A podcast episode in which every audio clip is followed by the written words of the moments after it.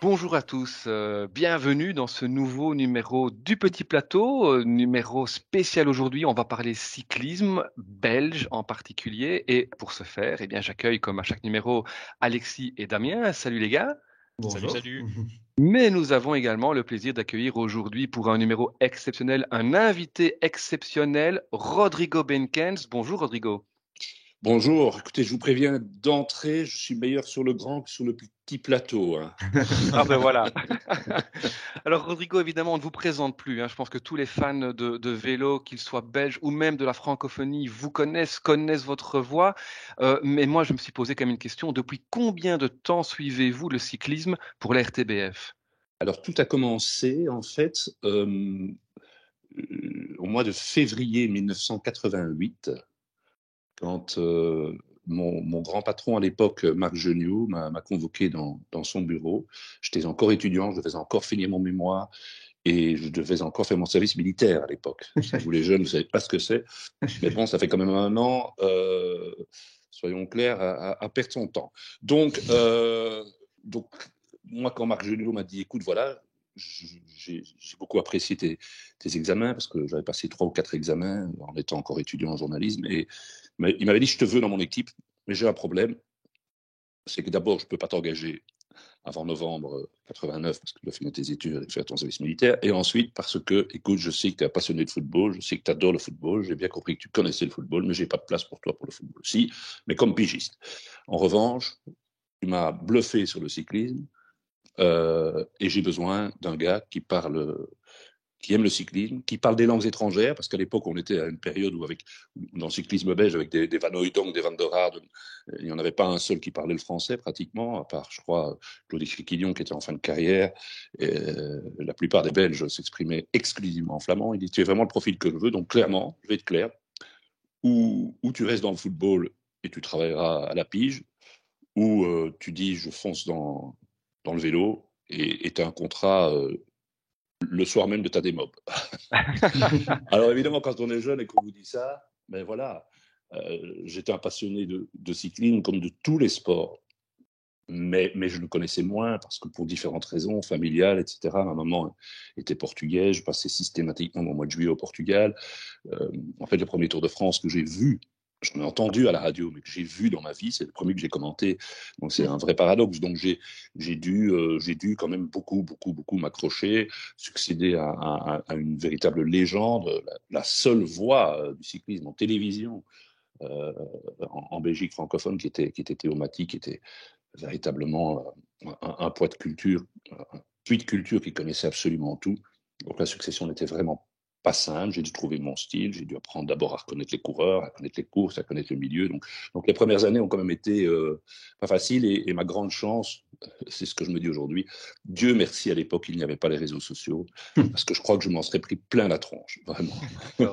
Mais enfin, ça fait donc 35 ans, 35 ans que vous développez quelque part bah, une expertise aujourd'hui sur, euh, sur le domaine, une expertise que vous mettez aujourd'hui au service d'un livre, un livre qui euh, paraît euh, chez Kennes, un livre intitulé Wout Remco Co. Qu'est-ce qu'on trouve finalement dans, dans cet ouvrage? Alors, si je vous dis tout, évidemment, bah, je ne vais pas donner envie de l'acheter.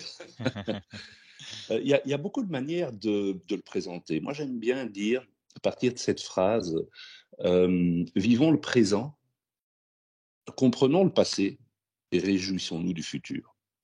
Et peut-être que ça, c'est un peu le, le, corps de ce livre. C'est-à-dire que je, je, trace chronologiquement en partant de la première course sur route en Belgique, le Nieuwsblad, jusqu'au championnat du monde, depuis la victoire de, de Wout jusqu'au titre de Remco. C'est plus court dire pourquoi cette, ce, ce, côté très familier? Parce que Van Aert et Evenepoel, c'est plus long sur un, sur un livre, et, et, et n'aurait pas, n'aurait pas rimé avec euh, Enco. Mais il faut penser à tout ça. Et donc, euh, pendant toute l'année, chapitre par chapitre, j'analyse une saison exceptionnelle pour le cyclisme belge, qu'on n'en avait plus depuis très longtemps. Ça, on ne le savait pas quand on a commencé le livre, évidemment. Et, en fait, je fais chaque fois des références au passé pour mieux comprendre, que ce soit le passé de certains coureurs, que ce soit le passé des courses aussi. Comment les, la course de la panne a commencé en étant trois jours, qui en fait n'était pas trois jours, était plus que ça, etc. Alors quand vous dites à votre épouse, écoute, je, pars pour les trois jours de la panne et que vous partez six jours, elle ne vous croit pas. Il faut, lui expliquer. Enfin, tout ça, il y, a, il y, a, des anecdotes assez amusantes de la course, de mon propre vécu. Et alors, évidemment, il y a une projection vers le futur en disant, oui, mais attention. Alors, on a mis, on a mis des règles derrière les, deux vrais locomotives que sont euh, Van Aert et, et, et ben, on, a mis une règle qui fait qu'on a pris tous les coureurs qui, au 1er janvier 2023, donc au début de l'année en cours, avaient euh, 25 ans ou moins.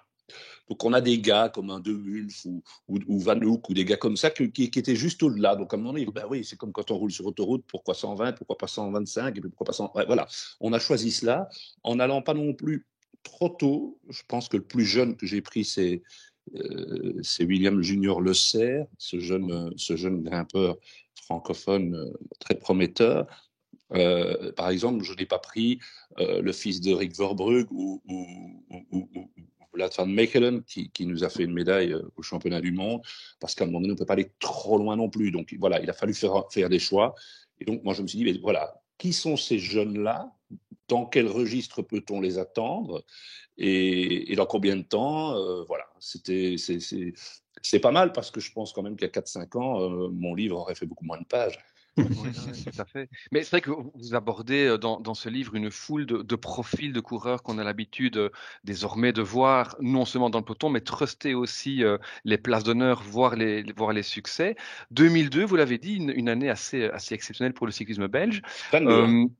2022, pardon, 2022, ouais. Euh, une année effectivement assez exceptionnelle pour le cyclisme belge.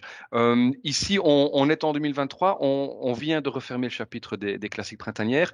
Peut-être juste en deux mots, quel est le bilan que vous auriez envie de tirer de cette génération dont vous parlez dans, dans le livre pour euh, ces classiques en 2023 D'abord, c'est trop tôt, hein, mais, mais pour, pour, tirer un, évidemment un bilan de, de, de, de l'année, mais, mais, à partir du printemps, on peut, on peut comparer. Euh, je pense qu'il n'y a pas un, un, des jeunes dont on a parlé qui a déçu. Euh, un gars comme Maury Van Sevenant, malheureusement, ben voilà, j'attendais beaucoup de lui, j'attends encore beaucoup de lui, mais mais bon, il a, il a, il a été blessé lors de, de, de, de, la première phase dans laquelle il, il devait briller, les, euh, les classiques euh, dites euh, que je préfère appeler wallonne cardenaise puisque l'Ardenne belge est au, est au singulier, mais on ne va pas rentrer dans des débats euh, de langage. Non, si je compare, mais je me dis, si, si, on commence au Nice-Blatt et qu'on termine à Liège-Bastogne-Liège, il y a là 15 courses euh, où les Belges ont-ils été moins bons sur le Nice-Blatt, de lit deuxième alors que Van Aert avait gagné l'année d'avant, mais le plateau était quand même plus solide hein, l'année dernière. Face à ce Van Aert-là, il n'y avait pas grand-chose à faire.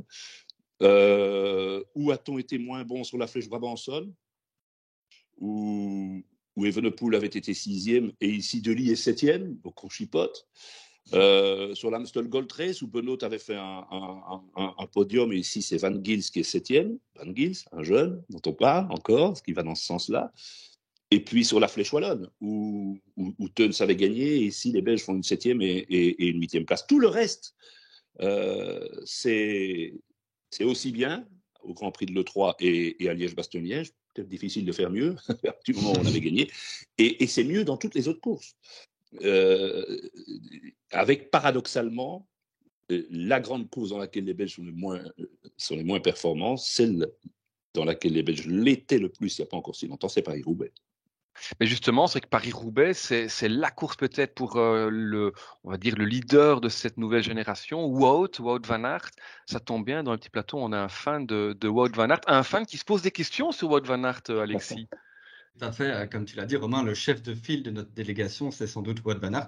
Et pour l'introduire, j'aimerais moi aussi faire un petit retour en arrière. Rodrigo, c'est, on est le 23 septembre 2012. Vous avez, euh, lors de l'une de vos envolées les plus célèbres, en tout cas celle qui m'a le plus marqué, moi, vous avez dit, il a pris conscience de sa pure potentialité. Alors, vous parliez à l'époque de Philippe Gilbert. 2000, 2000, ah oui, oui, oui, oui. Lors de son sacre à Valkenburg, il a pris conscience de sa pure potentialité. Et cette phrase, ce n'est peut-être pas anodin, vous l'utilisez également dans votre livre en parlant de Wout Van Aert. Vous dites, il a pris conscience de sa pure potentialité lors du Dauphiné 2019, quand il bat Sam Bennett au sprint et Tom Dumoulin en chrono. Donc là, on peut sous-entendre qu'il a pris conscience de son extrême polyvalence. Qui met à profit depuis maintenant plusieurs années, dont, dont, on peut se rendre compte. Mais quand on voit le bilan de sa saison 2023, mais aussi de sa carrière, il y a un paradoxe Wout van Aert. C'est-à-dire que c'est un, un coureur bon partout, qui a énormément gagné des belles courses et qui a marqué des esprits, mais dont la carrière est quand même entachée d'une déception constante sur les monuments flandriens. Donc ma question pour vous, Rodrigo, est la suivante. Est-ce qu'on doit regretter qu'il ait exploité à 100% sa polyvalence, notamment en montagne ou en chrono, peut-être au détriment des monuments, ou bien justement, il faut se réjouir de sa polyvalence? Bon, la première chose que euh, je dire, c'est qu'il faut quand même que je me renouvelle un peu au niveau de. de, de trouver quelques synonymes pour ne, pas, pour ne pas me répéter, même à 10 ans d'intervalle. Euh, merci de mettre le doigt là-dessus. Non, non, mais je, je, je, pense que, que le débat Van Aert, il est, il, il, il est fantastique, est, il est toujours là. Toujours là, toujours là, toujours si près. C'est un garçon aussi qui, dans des moments cruciaux, n'a pas eu de chance, mmh je trouve. Euh, Maintenant, il y a des éléments dont on doit tenir compte. Le meilleur printemps de la carrière de Van Aert, c'était pas un printemps, c'était un été. Est-ce que, même s'il réduit un peu la voilure sur le cyclocross, est-ce qu'il doit continuer à faire ça pour atteindre ses objectifs alors que l'année prochaine, il aura 29 ans? On a l'impression qu'il essaye chaque année quelque chose de neuf, euh, je fais pas les championnats du monde, puis je les fais. Je parle du cyclocross. Euh, je dispute les championnats de Belgique, puis je les dispute pas. Je parle toujours du cyclocross. Je fais le Nice Black, puis je le fais pas. Je fais l'Estradé, puis je les fais plus. Euh, il n'y a pas vraiment de ligne de conduite. Il essaye, il essaye.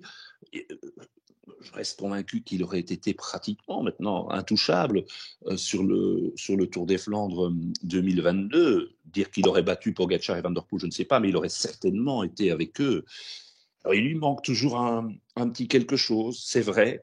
Euh, j'ai l'impression, mais, mais, de toute façon, c'est un sentiment, et qui suis-je pour, pour, pour, affirmer cela, mais, mais qu'il y a quand même une grosse différence. Je suis désolé, quand Pogacar débarque sur le Tour des Flandres, sur l'Amstel Gold Race ou sur Liège-Bastogne-Liège, il y a un, un leader. C'est mhm. tous pour un, même à Milan-San Remo, c'est pour Pogacar. Et toute l'équipe roule pour Pogacar. Et à part Almeida, et, et Ayuso, mais parce qu'il est blessé, on va pas chercher les seconds couteaux. Hein. On va lui mettre une équipe la plus solide possible qui lui va bien. Pour Mathieu Van Der Poel, de temps en temps, très intelligemment, le mercredi avant Paris-Roubaix, il, il, il, il, prend le départ de l'ESCO, il amène Philipsen, il se le met dans la poche, c'est le seul. C'est tout pour Van Der Poel. C'est tout pour Van Der Poel. Quand vous voyez Remco Evenepoel, quand il arrive sur son terrain, encore vu, bah, la Philippe n'avait pas le choix, mais c'était tout pour lui. On lui a mis la meilleure équipe possible. Wout van Aert, quoi? Franchement, franchement, moi je, moi je m'étonne. Pourquoi Tratnik, qui avait été excellent le premier week-end, il n'est pas là? Il a disparu des radars depuis, depuis euh, euh, euh Milan-San Remo.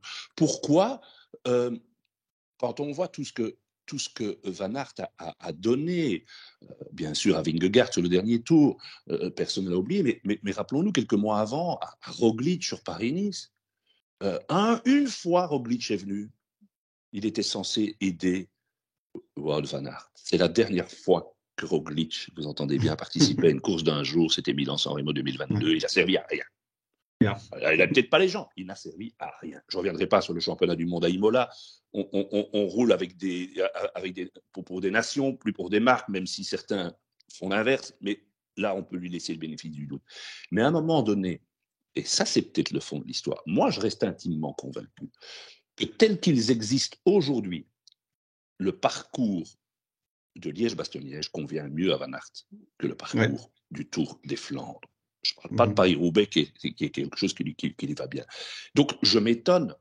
On ne peut pas demander à Roglic et à Vingegaard de venir lui rendre, lui renvoyer l'ascenseur sur, sur Paris-Roubaix et, sur le Tour des Flandres. Je peux comprendre, les, pavés, c'est pas leur truc, c'est pas le même tempérament pour Pogacar. Mais sapristi, s'il a Vingegaard et, et, Roglic à son service sur, euh, sur Liège-Bastogne-Liège, où il a quand même prouvé derrière Remco Evenepoel qu'il était le plus fort en revenant du Covid l'année dernière, c'est peut-être autre chose. Donc moi, je m'étonne. Moi, je pense franchement que chez Jumbo, c'est bien les classiques, mais c'est le tour. C'est le tour et point bas. Quand on voit la façon dont, pour la deuxième année consécutive, ils zappent des courses magnifiques comme la Flèche Brabançonne, comme le Grand Prix de l'Escaut, ils n'envoient même pas de coureurs. Pour moi, le message est clair, il s'en fout. Alors peut-être que Van Aert est plus à l'aise dans une équipe comme ça. Parce que ce qui compte, c'est quand même son bien-être à lui. Vu de l'extérieur, on se dirait, mettez Van Aert chez Ineos, euh, chez Lotto, ou je ne sais pas moi, avec tout le monde autour de lui, il va être plus performant. Ça, ça n'est pas sûr non plus. Ça n'est pas sûr non plus, parce qu'il faut voir comment, comment lui, on, lui laisse faire.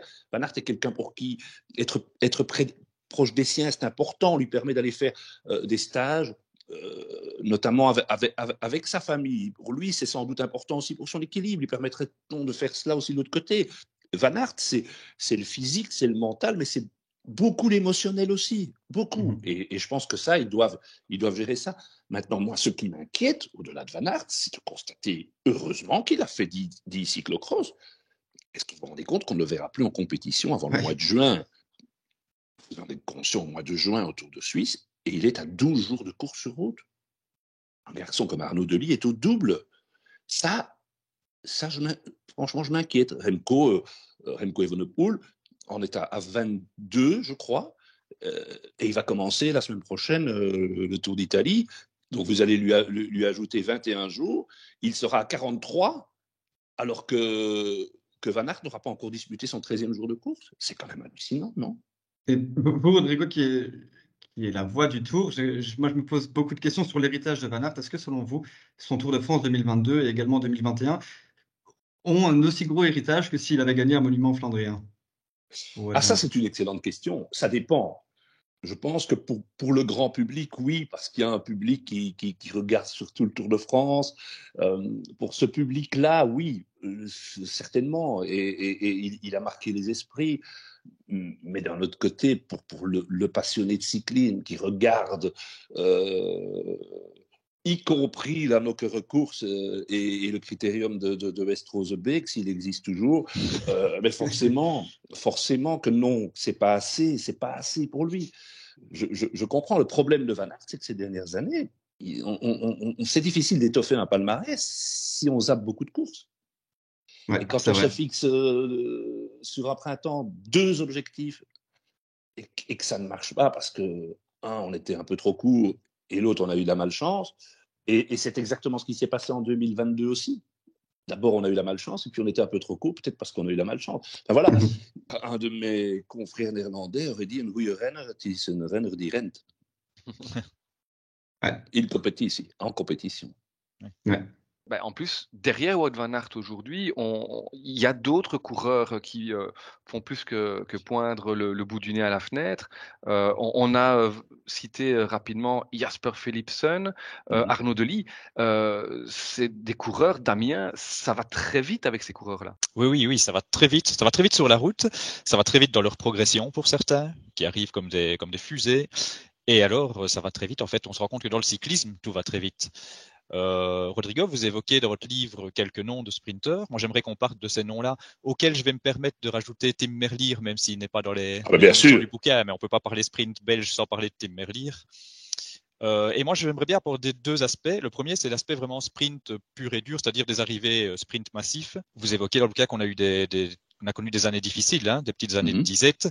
Euh, moi, à titre personnel, par exemple, en tant que suiveur, si on me demande sprinter euh, belge de très haut niveau, ma jeunesse, elle me renvoie vers Tom Stales, mhm. qui n'était pas le meilleur du monde, qui était un très très bon sprinter, mais qui n'était pas le meilleur du monde. Et puis c'est à peu près tout. Si on parle en, sprinter pur, hein, bien sûr, Bonnen a remporté des, des, sprints massifs, mais moi je le vois plus comme un coureur de mhm. classique. Donc, donc voilà, et, vous évoquez dans le bouquin, c'est assez amusant, ce, championnat national en 2019 qui est fait pour des sprinteurs, alors qu'on n'a on pas un homme rapide de, niveau mondial à ce moment-là, quoique mhm. le vainqueur était Merlier, mais ce n'était pas le team Merlier d'aujourd'hui, en tout cas on ne le connaissait pas comme tel. Alors moi j'aurais deux questions au niveau du sprint pur. Est-ce que vous considérez que à l'heure actuelle, là, euh, au moment où on se parle, la Belgique est la meilleure nation mondiale dans le domaine du sprint? Euh, Je pense qu'elle est, qu'elle va le devenir. Maintenant, euh, j'aurais mis peut-être une petite réserve. si Jacobsen retrouve son niveau l'année dernière, avec Jacobsen euh, et, Olaf Koy, c'est quand même très solide du côté des Pays-Bas. Très, très, très solide. Koy, ça c'est vraiment une pépite qui d'ailleurs, pour moi, doit clairement partir de chez Jumbo. Hein. Parce que, qu'est-ce que vous voulez? Van Aert, lui, pouvait se débrouiller tout seul dans l'esprit, mais Koy, pas. Bref. Euh, vous avez raison quand vous dites euh, que vous vous souvenez euh, de, la période de, du dernier grand sprinter qui était, qui était Tom Stay. Avez raison en disant que c'était pas le meilleur. Il y, avait des gars comme Cipollini, hein, comme Zabel, qui était quand même assez fabuleux. On en avait un deuxième, c'était Wilfried Nelissen, ah qui allait très très vite. On avait vraiment deux sprinters de très très haut niveau, mais en effet, à partir du moment où leur carrière s'est terminée, il y a 20 ans, on a eu un creux. On a eu en effet Bonnen qui, a, qui était un peu l'arbre qui cachait la forêt. Il faut pas oublier qu'on vient des années 50, 60, 70, 80 et 90 avec des sprinters. Mmh. C'est au moment où on change de siècle qu'on se dit ah ben maintenant qu'est-ce qu'on fait? Et, au début de sa carrière, comme vous le soulignez, Bonnen gagne des sprints massifs, comme l'avait fait d'ailleurs Johan Musset au début. C'est un peu la même chose. Mais comme Musset, Bonnen a compris que c'était dans un autre registre, a continué à entretenir l'illusion. Après, ça a été le vide intersidéral. Et, c'est vrai que ce championnat de Belgique à Gand, on se dit, mais qu'est-ce que la Ligue vélocipédique belge vient nous mettre mais, une course de kermesse, on n'a pas un sprinter et on va en avoir trois sur le podium. Bon, et alors, on va chercher, on va chercher le, sympathique euh, Timothy Dupont en se disant, bah oui, champion de Belgique, oui, pourquoi pas, etc.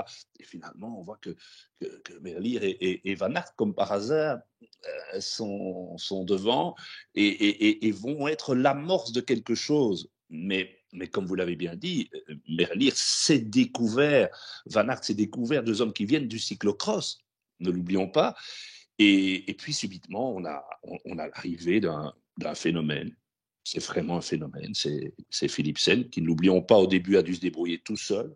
Chez Emirates, on, on en emmenait l'esprit pour Christophe, pas pour lui. son premier Tour de France, je me souviens euh, qu'il a quitté à la moitié, mais, euh, il l'a disputé en devant se débrouiller tout seul. Euh, quand vous arrivez dans l'équipe de Van der Poel, ça n'est pas facile non plus. Il a fallu l'y mettre mais, plus on lui met des coureurs, euh, euh, tout, le monde parle de Van Der Poel, mais, le fait de récupérer Ricard, ça c'est fondamental, c'est essentiel pour lui. Et, donc voilà, on, on, a, on, a Philipsen, on a ce, sprinter hors norme à côté de Merlier. Moi, je reste convaincu que je pense que Merlier ira au Tour de France à la place de Jacobsen. Euh, mais maintenant, tout peut changer d'ici là. Mais si vous avez sur le tour Philipsen et Merlier, hmm. euh, ça va pas être facile de, de, les battre tous les deux dans le même sprint. Il hein. faut quand même être conscient de ça, en sachant qu'un Van Aert, s'il l'a décidé, peut toujours être la, la prouver, reste quand même à, à, inclure dans une catégorie plus large, mais reste un homme qui gagne plus facilement, paradoxalement, des sprints euh, en, groupe important qu'en groupe restreint. euh, N'oubliez pas Thibaut Neis. Je en parle dans mon livre. Ce qu'il est en train de faire sur le Tour de Romandie. Et quand il y a des courses de moyenne montagne où sur 10 sprinters, il y en a 3 qui passent, il, est il sera dans les 3. Hein. Donc Thibaut c'est encore un cas très intéressant, qui n'a pas du tout la puissance d'un Philipsen ou d'un Merlier, mais qui est terriblement véloce en, vitesse pure. On a encore un, jeune gamin aussi, dont je vais suivre avec attention l'évolution, c'est Van de Pas, très costaud, qui est passé pro un peu plus vite que prévu, qui a fait un très très bon début de saison, euh, qu'on épargne un petit peu, on s'appelle Spar, c'est normal, euh, pour les bilingues. Non mais euh, c'est très très intéressant. Je veux dire que, vous savez, si on avait eu euh, rien que aujourd'hui un, un, Thibaut il y a, il y a 10 ans, on se serait dit waouh, et j'ai pas cité Arnaud Delis. Donc, est-ce que vous imaginez que l'année prochaine, sur le Tour de France, puisque je viens de lire, et je suis quand même très très méfiant par rapport à ça, je viens de lire ce matin que, que le patron de Destiny euh, exigeait pratiquement la, présence d'Arnaud Delis euh, sur le Tour de France 2024. à 22 ans, euh, ah bon, voilà, euh, tant mieux si ça fait plaisir à Arnaud, mais, mais je trouve quand même cette façon de procéder avec les jeunes parfois un peu trop, un peu trop rapide. Mais fermons la parenthèse, vous pourriez très bien avoir un Tour de France très rapidement dans les années qui viennent avec, avec Philipsen, avec Merlier, avec Van Aert, avec Delis, avec Neys. Bah, Déjà, si on a tous ceux-là au championnat de Belgique à Easy Games, ça va être amusant. Hein Mais ma deuxième question, c'était pas justement le championnat de Belgique, j'allais venir là-dessus. Imaginons maintenant demain un championnat du monde plat comme la main. Oui. Alors là, pour faire une Ce ne sera pas le cas au Rwanda, ce ne sera pas le cas dans les Alpes. Ah non, non. Euh, oui, oui, oui. Mais parce que parce qu'en plus, il y a encore deux noms qu'on n'a pas cités et qui sont en plus dans le bouquet et qui sont très bons. Jordi Meus, un petit peu en difficulté Exactement. sur le début de saison, mais très rapide, très gros potentiel. Et Gerben Theissen, qui lui a pas mal confirmé ici dans ce début d'année. Donc, si on doit faire une équipe sur un parcours plat comme la main, moi je sais pas ce qu'on fait. Hein. Je voudrais pas être le sélectionneur. Moi je sais pas ce que vous vous pourriez privilégier, mais Non, mais vous faites quoi? vous, faites quoi à Glasgow? Vous mettez qui? Ah, Ah, ça, c'est une excellente question. c'est un peu- oui, Glasgow. Vous mettez qui? Parce qu'il y, a- pense il y a quand des petites rampes hein, quand même, Il y a des qui ne sont pas rampes, répertoriées. Oui. Ouais. Mais Moi vous, je partirais sur vous- Van Aert. vous- euh, oui. Van Vas-y. Aert et, et- et peut-être Philipsen que je laisse quand même en réserve de la République au niveau sprinter. Mais après, Non, non, non, non, non, moi, je, non, moi je parle des leaders. Vous pouvez pas, Ah, bah oui. vous pouvez pas laisser le champion du monde en titre. Bah, euh, non, non, Remco, bien sûr. Donc on part avec trois leaders. Ah, Ben, c'est compliqué. C'est compliqué. Après, Et, euh, et, compliqué. et, et, et- et imaginez qu'à ce moment-là, que Arnaud Delis nous sort d'un Ah oui, c'est- Tour de Wallonie absolument exceptionnel. Que qu'est-ce qu'on fait? Et, Oui, être sélectionneur, ça va être, euh, euh, ça va être compliqué, hein Notre sélection, elle va changer euh, chaque jour en fonction des performances de chaque coureur. En fait, ils sont tellement proches les uns des autres sur un parcours pareil que, que, que je dis, à part Remco et Wout, je pense que les autres places, ça seront Non, mais parce que c'est discutées. parce que c'est ça qui est très intéressant, c'est que sur des parcours vraiment montagneux, on ne faut pas discuter, c'est Remco Evenepoel, mais sur sur des parcours, un parcours plat, allez comme Zolder ou comme Doha, là on peut on peut s'amuser. Mais sur un parcours quand même accidenté, des Philipsen et des Delis, c'est ça leur force, hein c'est que ce Mhm. sont beaucoup plus que des que que des sprinters. Alors, euh, et Nice sera dans le même profil, je, je, je, je- je suppose.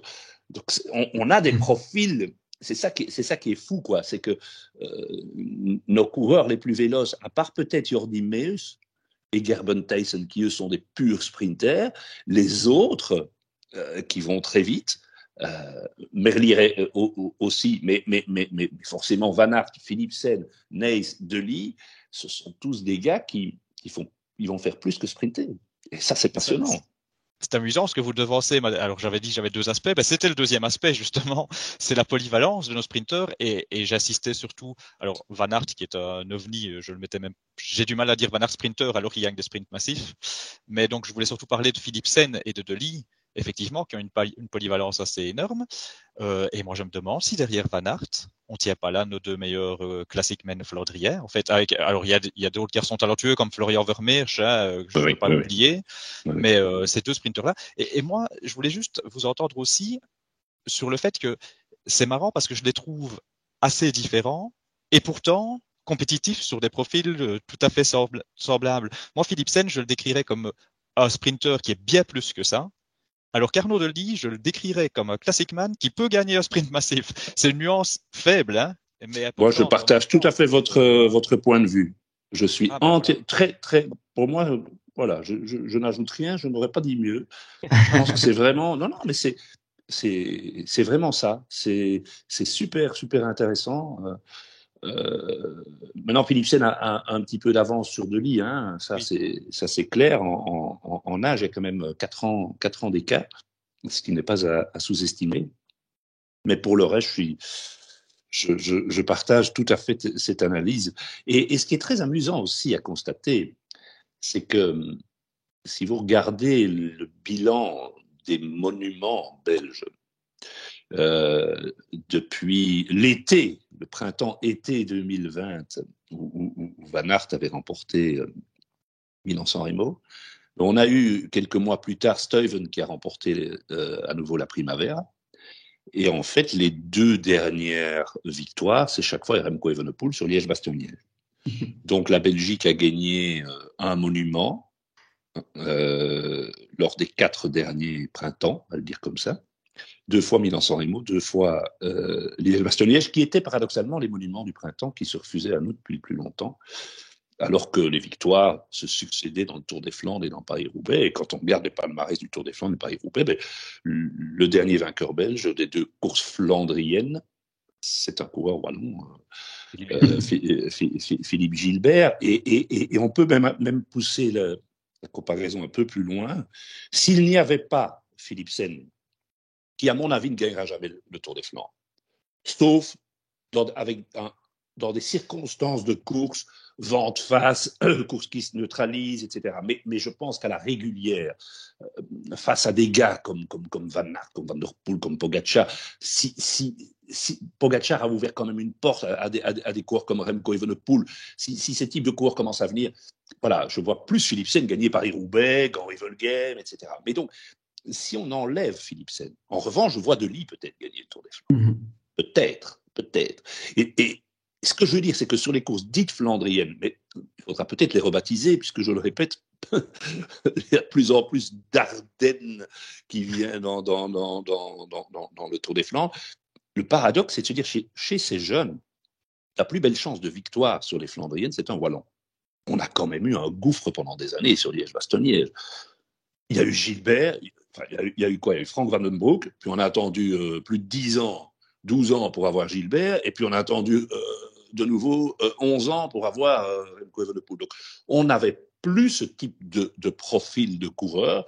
Et maintenant, la plupart des jeunes coureurs flamands ou brabançons flamands sont des coureurs qui s'expriment dans les courses wallonnes. C'est assez, assez, amusant. On peut ajouter des. J'ai cité un gars comme Van Sevenant, euh, un Van Wilder, euh, sont, sont, sont, des coureurs qui peuvent euh, certainement. Euh, moi, je dis toujours, mais je ne veux peut-être pas anticiper les questions que vous pourriez me poser là-dessus. vous mettez Van Wilder dans une autre équipe, je veux voir quantième il termine de Liège-Bastogne-Liège et même de la du prochain Giro. Hein. Oh, justement, euh, Rodrigo, c'est beau parce que vous anticipez bien nos questions. on, a, on, a, bien, on a beaucoup parlé de nos coureurs de classiques flandriennes, entre guillemets, et de nos sprinteurs et aussi de tous ceux qui sont un petit peu des deux. Mais ce ne sont pas les seuls qui grimpent vers le sommet, si je puis dire. Vous dites, ben, vous dites euh, dans votre livre que pendant des années, vous saviez qu'une fois arrivées les étapes de montagne, vous n'auriez pas à prononcer le nom d'un Belge. Euh, c'est un, peu excessif. Hein, c'est un peu excessif. Hein. non. Mais à quelques exceptions près, on peut aussi étendre cela au classique vallonné et donc aussi au classique wallonne. Euh, c'est ça qui est magnifique avec notre nouvelle génération, hein, c'est qu'elle brille absolument partout. Euh, c'est vrai que moi, pendant toute mon enfance et adolescence, j'ai vu très peu de coureurs belges briller dès que la route s'élevait. Euh, le moins qu'on puisse dire, c'est que les choses changent et que ça continue à évoluer. Et toi, Romain, qui est un pur ardennais, hein, contrairement à Rodrigo et moi qui roulons plus sur la flèche brabançonne. Euh, Romain, je sais qu'il y a plusieurs euh, coureurs.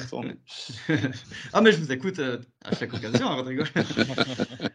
Romain, je sais qu'il y a beaucoup de coureurs que, dont Rodrigo parle dans son livre qui t'ont marqué cette année.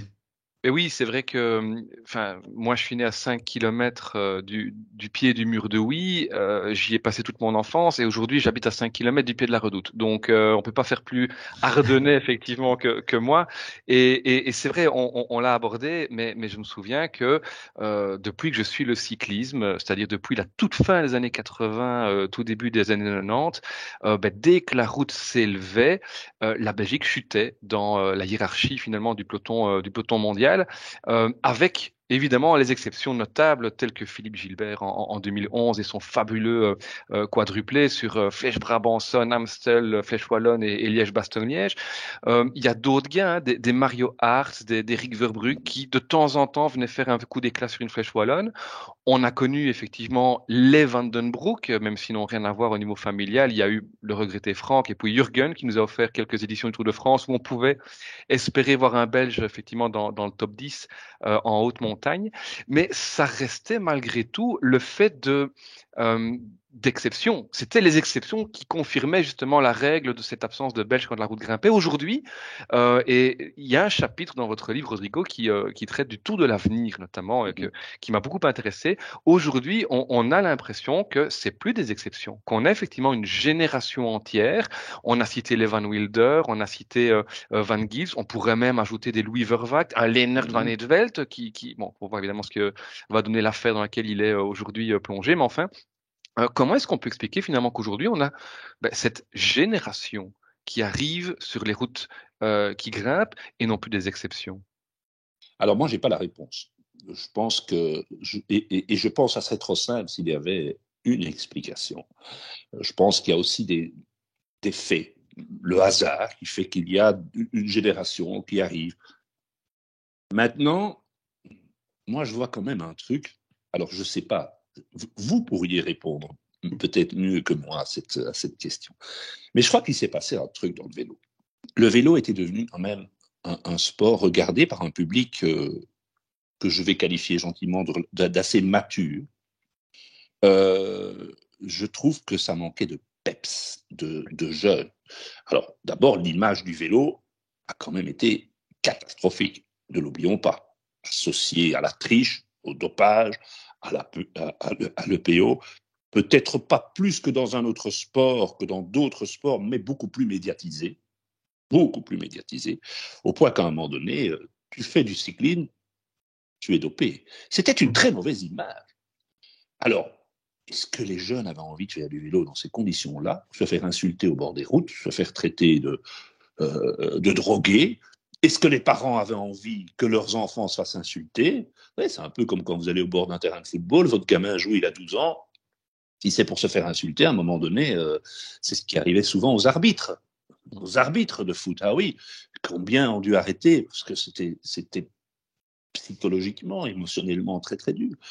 Donc moi je me dis qu'à un moment donné, ben voilà, il y a dû avoir une, forme de, rupture. Et puis non pas que tous les problèmes soient solutionnés, que, que, que, tout soit devenu dans un monde euh, clean et que tout est changé. Moi, j'ai l'impression, mais c'est vous les jeunes qui devez me dire on, on ressent ça ou pas. Moi, j'ai eu l'impression que l'arrivée de certains gars, et je pense à un Peter Sagan, a provoqué quelque chose, a fait que ce sport est devenu un peu plus rock'n'roll, un peu plus mhm. touchy, un peu plus ah ouais, ah, le gars il fait un wheeling, ah ouais, ah, il, vient euh, euh, avec des attitudes un peu inattendues.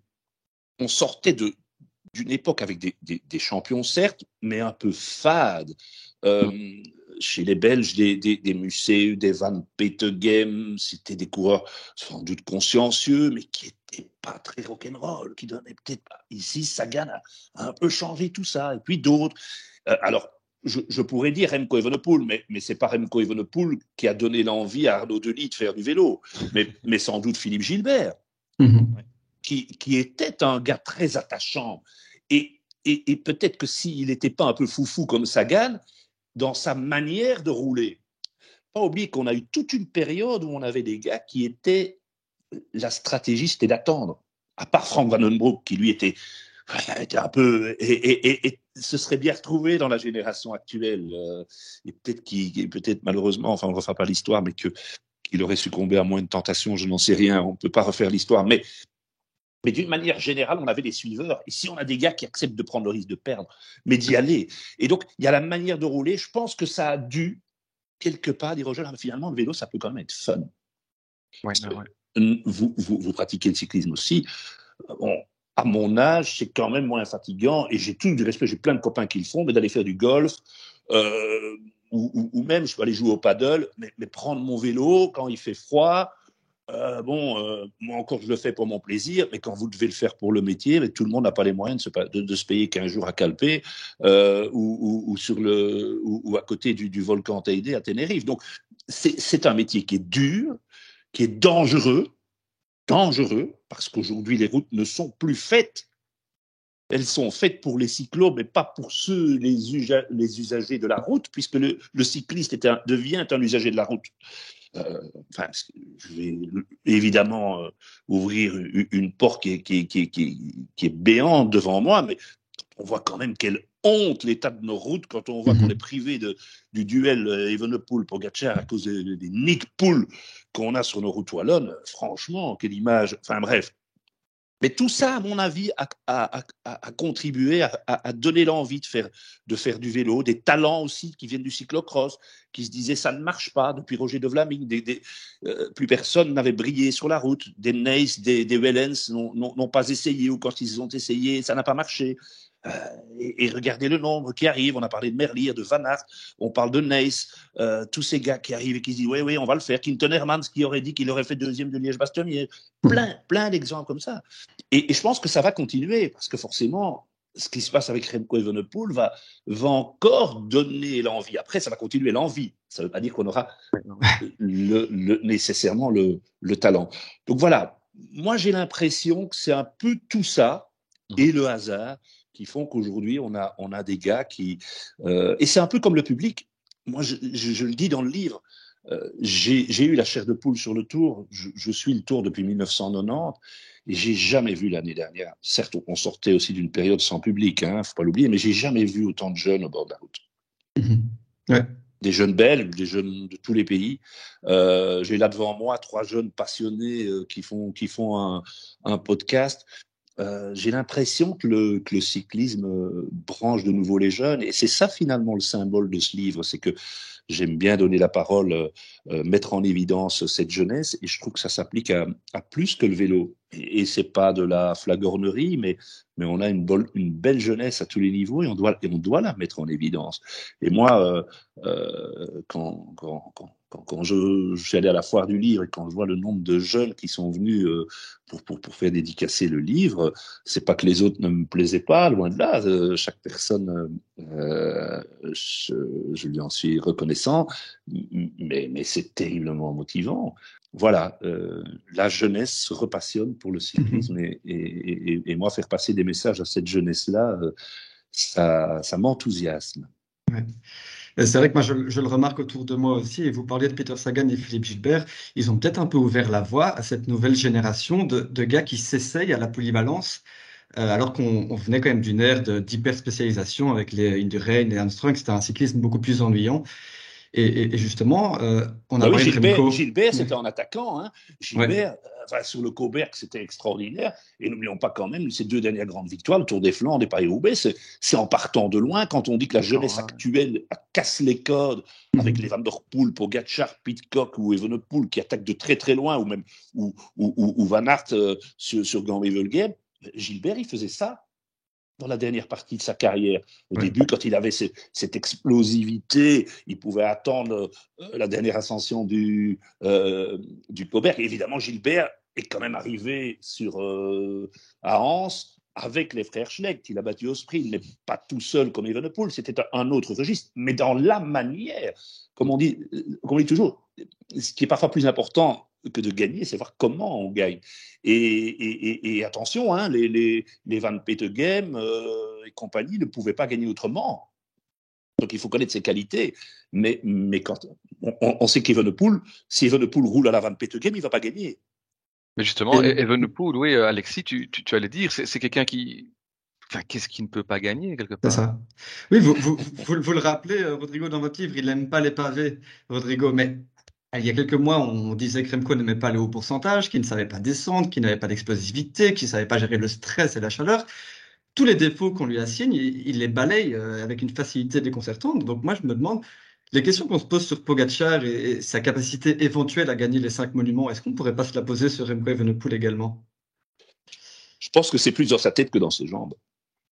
Ouais. Moi, je me souviens d'avoir eu un, un, long entretien avec lui euh, euh, au mois de, de, décembre, un peu avant Noël 2019, donc quelques mois avant sa terrible chute. Euh, on faisait le bilan de sa première année. Euh, et donc on attendait beaucoup de sa deuxième année. Et il m'avait dit Je déteste les pavés. Les pavés, mmh. je ne supporte pas les pavés. Mais bon, il avait déjà gagné quand même Kuhn Bruxelles, Kuhn chez les juniors. Euh, sa première grande victoire, faut pas l'oublier, c'est sur les pavés dans, dans l'étape Rennes du Tour de Belgique à Zottegem, avec, je crois, six ou huit secteurs pavés. Euh, donc, on, l'a vu sur la flèche Brabanson, mm -hmm. un peu en difficulté quand même sur euh, Strad, si je me souviens bien. C'est ça. Mais, euh, mais bien sûr, bien sûr, avec la puissance qu'il a. Alors, moi, je crois qu'il peut tout gagner, mais avec peut-être un, un, petit bémol pour Paris-Roubaix. Euh, je pense que ça sera dans, plus, plus dans sa tête qu'autre chose. Mais bon, euh, il est, il, il, vous savez, c'est parmi les jeunes, c'est le, le gars qui, qui ne change pas ses plans. On a vu certains ont besoin pour exister de changer, euh, ce qu'a fait quand même Pogacar cette année. Il a, il a, au fur et à mesure qu'on avançait, il changeait tout le temps. -hmm. euh, mais c'est sans doute parce qu'il a besoin de se fixer d'autres défis, tandis qu'on a l'impression que Renko, tout est, comme disent ses équipiers, tout est écrit sur, euh, sur, euh, sur son petit ordinateur de bord et il n'en sortira pas. Il s'est fixé le Tour d'Espagne il y a quelques mois il a réussi. Il se fixe maintenant le, le, le Tour d'Italie. On va voir s'il réussit quand même à gagner deux tours qui pour moi sont les deux seuls tours auxquels il a participé, parce que je ne voudrais pas revenir sur le Tour d'Italie, mais, mais la façon dont on, on l'a aligné là-bas est la, la, plus grosse erreur qui a été commise euh, sur sa carrière. Et je le dis aussi dans le, dans le livre, mmh. j'explique quand même qu'il y a eu des, des obligations financières à sa participation, en tout cas un, return qui fait que difficilement, clairement l'équipe euh, Quickstep euh, n'a pas eu les mêmes euh, gains en, participant au Giro avec ou, sans, ou Remco, mais il n'était pas prêt, il n'était pas prêt du tout, donc, donc là pour le moment, mais c'est quand même fou, hein. il fait quatre monuments, il y en a un où il a failli mourir, L'autre où il s'est reconstruit, c'est son deuxième tour de Lombardie, et, il en a terminé trois, euh, un dans la reconstruction, et les deux autres, il, les a gagnés. Il a disputé un, tour complet, il l'a gagné, et maintenant il, va discuter son deuxième tour. Imaginez qu'il gagne un deuxième tour en moins d'un an. Alors on sait qu'il veut absolument le Tour de France en 2024. Imaginez que, que dans, dans 15 mois, il a fait la place de 3. Je ne suis pas sûr que Remco Evenepoel sera entendons-nous bien, il a gagné deux fois Liège-Bastogne-Liège. Je pense qu'il voudra, il voudra toujours gagner. Mais peut-être qu'alors, à ce moment-là, il mettra d'autres priorités, qu'il va vouloir essayer de faire un peu ce que fait Pogacar maintenant et de se dire, voilà, au fond, euh, euh, qu'est-ce qui manque à mon palmarès? Ben, Je suis quand même un néerlandophone, le Tour des Flandres. Paris-Roubaix reste très, très prestigieux. Ah, si Remco a envie, il sera le favori du Tour de Lombardie, euh, je pense, avec Pogacar. Il faudra voir quel sera l'état de, fraîcheur mentale des deux. Euh, c'est toujours le même problème la fin du, de, la saison. Mais je pense que dans son envie de reconstruction, d'un point de vue euh, dans la dramaturgie, euh, Remco veut, veut, gagner le Tour de Lombardie un jour. Hein. Oui, oui, oui. Bah, on a l'impression que ça, il veut, il veut tout, cette génération veut tout gagner, on a l'impression. Hein. Oui, oui, oui, oui, Mais bon, mais, mais, mais c'est formidable parce que regardez Mathieu Van Der Poel, il a fait trois monuments, deux victoires, une fois deuxième. Mhm. Euh, c'est complètement fou. Hein euh, c'est le seul gars qui a lâché Pogacar. Moi, je bah posais la question pour vous. Alors, je sais que je suis très embêtant parce que c'est une déformation professionnelle et, c'est vous qui m'interrogez. Pour vous trois, quel est le coureur du printemps? Pour moi, c'est Pogacar. Je ne sais pas si je dois argumenter, mais non, non, parle pour eux-mêmes. Oui, c'est le seul qui a gagné trois courses. Oui, et puis euh, c'est quand même quelqu'un qui, euh, qui vient sur un terrain qui n'est pas le sien à la base. Et, euh, et c'est vraiment ça, c'est le truc qui m'impressionne le plus. Au final, il gagne sur son terrain, il reste sur son terrain, il gagne. Et en même temps, en parallèle, il vient sur le terrain des autres et il vient gagner. Donc, et, et, sans sa chute, évidemment, à Bertogne, on ne sait pas ce qui serait arrivé sur la, la, doyenne cette année-ci. Il y aurait eu ce, ce, ce duel, il aurait très certainement fait au minimum top 2, ça aurait encore ajouté euh, davantage de poids pour son, pour son, sur son crédit, j'ai envie de dire, pour, euh, pour ce printemps. Donc Pogacar, oui, époustouflant. Deux fois, et puis? On va dire Pogacar, mais si vraiment on prend l'angle des monuments, moi j'aime bien un petit peu minimiser, je n'ai pas besoin de vous expliquer pourquoi, j'aime bien minimiser l'importance des monuments. Euh, dans ce cas-là, on va parler Pogacar, mais ah, Van Der Poel, si, les monuments sont les plus importants, Van Der Poel, mais sinon Pogacar. Simplement, simplement vous dire, c'est ça, c'est ça que je trouve dingue. Ça veut donc dire, imaginez quand même ce qu'est Pogacar, ça veut donc dire que le mec qui a fait le doublé Milan-San Remo, Tour des Flandres, ce qui n'avait plus été fait depuis Eddy Merckx, il n'est pas l'homme du printemps. Ça veut dire que le, le gars qui n'a fait qu'une course et qui l'a gagné en surclassement, c'est pas l'homme du printemps. Ça veut dire que j'ai devant moi les résultats de Wout van Aert.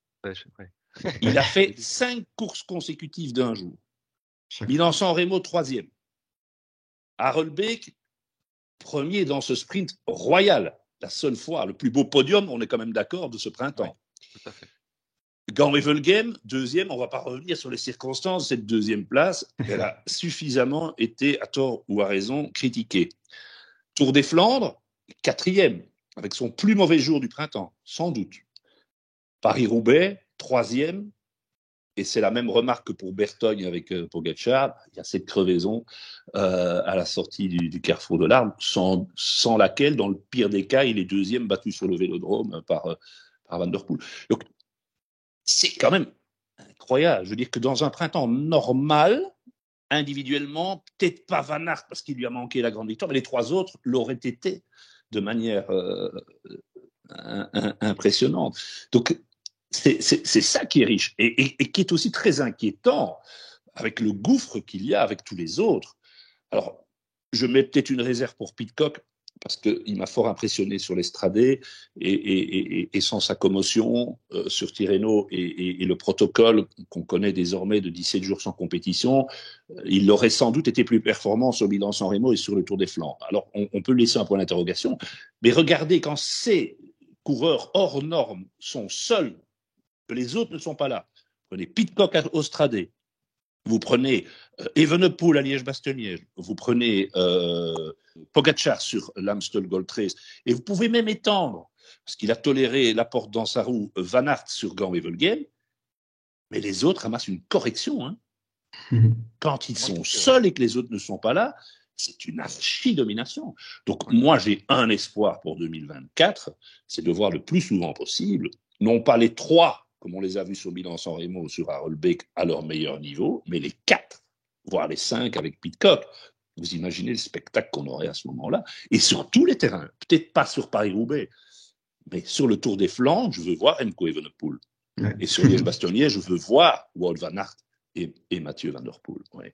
La meilleure illustration de ce que vous venez de dire, c'est le Tour des Flandres, où on a un groupe royal qui part en échappée. C'est tous les meilleurs du reste du monde hein, qui partent et à qui on laisse des minutes d'avance et qui n'arrive quand même pas finalement à résister au retour des, des, des, trois fantastiques parce que même Wout, il fait quatrième, mais c'est le troisième homme de la course. ce que Pedersen fait, c'est exceptionnel, hein, mais euh, je veux dire, euh, Wout était le troisième plus fort. Donc il y a une différence de niveau, c'est vrai, c'est incroyable. Mhm. et, le Tour des Flandres l'a illustré à merveille, je trouve. Mais, mais mettez-vous, Damien, dans la peau de, de, de, de, gars, comme justement vous les avez cités, hein, Pedersen, euh, un, un, un, Kung, un Healy. Euh, prenez, prenez tous ces gars Allez, ils ont fait un super printemps, quoi. Ils ont fait leur meilleur printemps de leur carrière. Mhm. et, et, pourtant, voilà, euh, euh Degenkolb, moi, euh, je ne l'ai plus vu comme ça depuis. Il faut remonter à 7-8 ans pour le voir aussi performant. Donc, c'est dingue de se dire que les, les, rivaux de ces, de ces coureurs qui sont au-dessus de, au des autres, euh, le niveau de leurs concurrents n'a peut-être jamais été aussi bon quelque part. Mhm. Mais c'est juste trop peu. Ghana, il n'a jamais fait un printemps comme ça. Il est, il, il est, là pour la gagne dans Milan-San Remo, il est là pour la gagne dans, dans, dans, dans Paris-Roubaix. C'est deux objectifs, c'est son meilleur printemps de loin. Il y a deux courses. Et, et c'est ça la difficulté pour les autres équipes, c'est que quand il y a un gars au-dessus du lot, ben, là, on peut encore essayer d'établir des stratégies, etc., même si, comme je vous disais, ça a complètement foiré euh, euh, sur l'Amstel Gold Race ou sur Liège-Bastogne-Liège, mais on peut encore imaginer des, des, des stratégies. Mais quand on se dit, oui, mais zut, quoi, il y en a deux, trois, quatre. Sur Liège-Bastogne, avant la chute de Pogacar, on disait, bon, il y a quand même trois places sur le podium, tandis que sur les Flandriennes, euh, comme il y avait trois favoris, euh, c'était plus compliqué. On en est là, et moi je sens ça, c'est cette forme, peut-être pas encore de résignation, parce que ce sont tous des champions, mais on, a là des, des, des coureurs hors normes et d'une polyvalence à laquelle on n'était plus habitué franchement, moi, je trouve depuis les années 70. Hein. Comme vous le disiez, ils sont, ils sont quatre, peut-être cinq avec Pitcock. Et sur les cinq, il y a deux Belges. Il y a Wout et Remco. et, donc, dans la concurrence, il y a effectivement tous les autres. Hein. Wout, Remco Co, c'est le titre de, de votre livre, on le rappelle, hein, sur, euh, euh, pardon, publié aux, éditions Kennes, euh, qu'on peut retrouver dans, dans, toutes les bonnes, euh, les bonnes librairies. Un livre qui, on le rappellera, donc fait le, le, le portrait finalement de tous ces coureurs belges qui ben, vont offrir, et vous le dites sur la couverture du livre, hein, les plus belles années du cyclisme belge qui sont certainement encore devant nous. en tout cas, Rodrigo Benkens, un tout grand merci d'être venu partager ce, ce moment avec, avec nous. Euh, je ne sais pas quelle est la suite. Qu'est-ce que je peux vous dire que je suis en train de préparer des, des chouettes documentaires sur le long terme? Ah. Et, que, et que maintenant, ma première prochaine course en télévision, ce sera le Dauphiné. Ce sera ah le critérium du Dauphiné. Euh, Sans Wout Van Aert. Pardon? Sans Wout Van Aert cette fois-ci. Oui, oui, oui, oui, apparemment. Enfin, quoique avec lui, on ne sait jamais. Les choses peuvent encore euh, changer d'ici là. Et, voilà, dire que c'est une source de discussion inépuisable. Euh, on n'a pas parlé, par exemple, de, de Keanu et de Brooks en film, je crois. mais je, je, dis, vous savez, s'il n'y avait pas eu Wout et, Remco, euh, que j'appelle donc par leur prénom pour les raisons que je vous ai expliquées, euh, imaginez déjà l'enthousiasme qu'on aurait eu il y a dix ans si on avait Van Wilder et, et, et de Brooks. Euh, c'est rien que ça, ça veut, ça veut tout dire. Et, Van Wilder est en train de le, le, démontrer. Ce sont des coureurs qui grimpent bien. J'attends d'avoir la confirmation, peut-être euh, dès aujourd'hui, que, que Kian Brook sur un, sur un chrono peut avoir le niveau qu'il avait montré chez les juniors, mais il ne faut pas être trop, trop, gourmand. Euh, il, est, très jeune, il revient de maladie, mais c'est un talent exceptionnel ce qu'il a vu sur le Tour de l'Avenir. Moi, j'en ai parlé récemment avec Bernard Hinault qui me disait, moi, j'ai plus vu un gars comme ça en montagne depuis très très longtemps. Euh, et alors, et c'est peut-être la conclusion, c'est que la plupart de ces jeunes, ce sont des gars qui ont vraiment les pieds sur terre. Et, et, ce qui est dingue, c'est que presque plus d'un sur quatre fait ou a fait des études d'un haut niveau. Donc, comme si ces gars sentaient, de par les drames euh, qui auraient pu être irréversibles, vécus par nos deux locomotives, Evenepoel et, et, Van Aert, qu'à un moment donné, dans ce métier, tu peux s'arrêter. Peut, ça peut s'arrêter euh, définitivement, comme c'était le cas avec Björk Lambrecht, il ne faut pas l'oublier, qui était sans doute le plus grand grimpeur qu'on ait, ait eu depuis, moi je pense, hein, depuis très très longtemps, j'ai pas envie de citer de nom, mais je crois que, depuis Lucien Vanim, c'était peut-être celui qui, présentait le... Voilà, lui, il a eu moins de chance que Remco, beaucoup moins de chance dans une chute qui devait être beaucoup plus anodine. Mais je crois que tous ces jeunes réalisent qu'ils peuvent faire euh, de leur passion leur métier, mais qu'il faut profiter du moment présent. Il faut profiter du moment présent. Et finalement, il nous donne à tous, nous, une, belle leçon de vie, parce que c'est ce qu'on doit appliquer dans notre vie. Il ne faut pas ignorer le passé, ce que, nos ancêtres, nos aïeux, nos proches nous ont enseigné. Ça nous permet d'être meilleurs aujourd'hui. Il faut se réjouir du futur, comme je le disais, qui est, beau, même s'il y a des moments très difficiles et que quand on regarde le journal télévisé, euh, quelle que soit la chaîne, il faut attendre longtemps avant de voir une bonne nouvelle. Mais il faut se réjouir de ça. Mais profitons, profitons de, de ce qui se passe maintenant. Moi, je trouve que c'est une leçon de vie absolument, absolument magnifique. Un grand merci en tous les cas pour ces sages paroles. je ne sais pas si elles sont sages, mais elles viennent de mon cœur. En tous les cas, ben, on se retrouve très rapidement. On aura évidemment, donc rapidement, on l'a bien compris avec le, le critérium du Dauphiné, euh, l'occasion de, de, vous réentendre euh, et de vous euh, revoir. Enfin, on verra l'écho, mais on vous réentendra sur les antennes de la RTBF. on le rappelle, un Wout Co pour ceux qui voudraient vous lire. quant à nous, Alexis Damien, on se retrouve très rapidement sur le petit plateau pour évoquer ben, le Giro, ce, ce Giro qui est paraît-il, promis à Remco dans l'occasion évidemment d'en rediscuter parce qu'il y a de la concurrence malgré tout sur, euh, sur ce Remco. Merci à tous d'être euh, d'être venus euh, nous, nous, en parler et on se retrouve très bientôt. Ciao, ciao. Merci, Merci Romain, Alexis, Damien. Au plaisir. Salut.